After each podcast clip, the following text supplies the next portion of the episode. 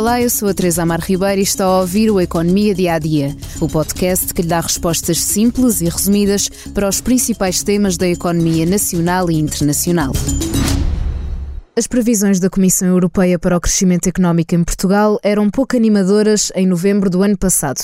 Era apontado um avanço de 0,7% do produto interno bruto para 2023, mas as revisões de fevereiro e maio deste ano subiram esta previsão para 2,4%, ainda que seja um número muito abaixo do ano passado, que se fixou nos 6,7%.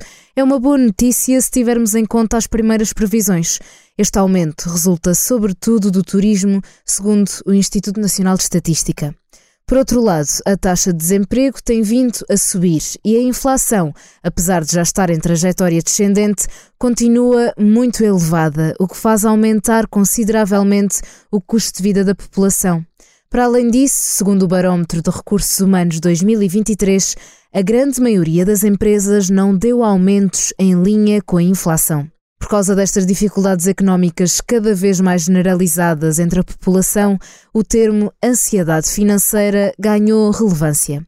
Neste episódio, damos algumas dicas de como pode lidar com a ansiedade financeira e, em alguns casos, até poupar algum dinheiro.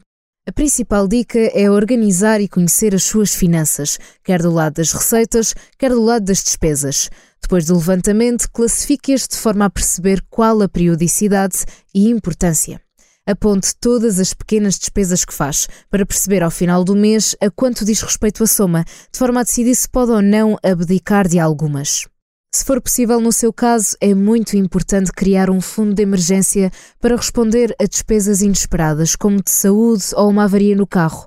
Assim que receber o seu salário, coloque logo de parte a percentagem que quer destinar a este fundo. Verifique os seus contratos da luz, água e gás para perceber se está a pagar mais do que aquilo que realmente precisa.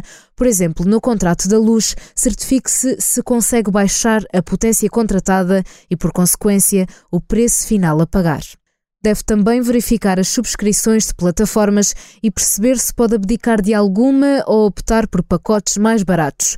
O mesmo se aplica às despesas em telecomunicações. Se tem crédito à habitação, tente renegociá-lo e deve também tentar renegociar o seu contrato de trabalho no caso de o seu salário não conseguir cobrir as mais básicas despesas.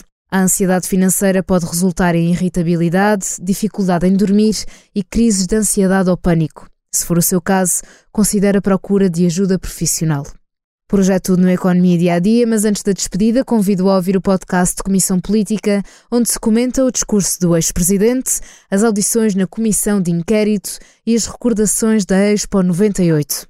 Uma conversa moderada pela editora de política Eunice Lourenço, com os jornalistas Vitor Matos, Angela Silva e Rita Diniz.